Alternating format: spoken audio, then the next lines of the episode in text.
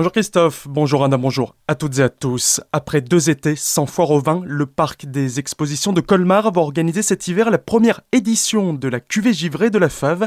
Quatre jours de fêtes et de concerts du 27 au 30 décembre.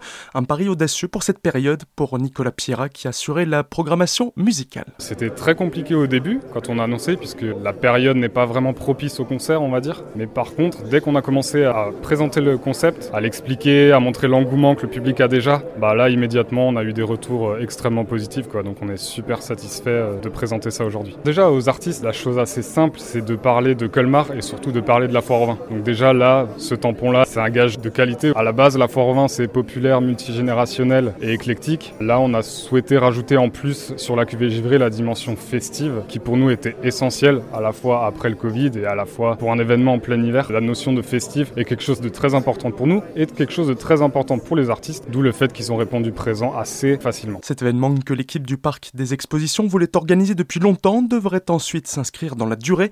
Pour la programmation complète, rendez-vous sur le www.qv-givray.fr où vous pourrez également acheter vos places pour les concerts et les soirées. On reste au parc des expositions de Colmar qui verra également un autre retour cet hiver, celui du repas des aînés. En effet, pour raisons sanitaires, il n'avait pas pu se tenir l'an dernier. La ville avait organisé à la place une distribution de cadeaux. Une nouvelle formule est proposée cette année avec un repas convivial agrémenté d'animations musicales. Des lignes de bus seront spécialement affrétées dans différents lieux de la ville pour permettre aux aînés de se rendre à cette fête. Les personnes âgées de 72 ans et plus sont invitées à s'inscrire dès à présent en indiquant nom, prénom, adresse numéro de téléphone, la date de naissance et éventuellement l'adresse mail du participant, soit par mail à ccas.colmar.fr ou bien par courrier adressé au CCAS de Colmar. Les inscriptions seront clôturées le 31 octobre. Plus d'infos sur colmar.fr. Nouveau samedi de mobilisation en Alsace. Plusieurs milliers de personnes ont manifesté contre le pass sanitaire et l'obligation vaccinale de plusieurs professions, dont les soignants qui depuis lundi dernier ont pu être suspendus en cas de non-vaccination. À Strasbourg, ils étaient près de 1500 avec des pompiers en tête de cortège. À Célestat, une quarantaine de personnes ont battu le pavé tandis qu'on comptait près de 1500 manifestants à Colmar. Des soignants ont ouvert la manifestation en silence en signe de protestation contre l'obligation vaccinale dans leur profession Enfin à Mulhouse, le cortège était plus fourni avec près de 3500 personnes à rassembler.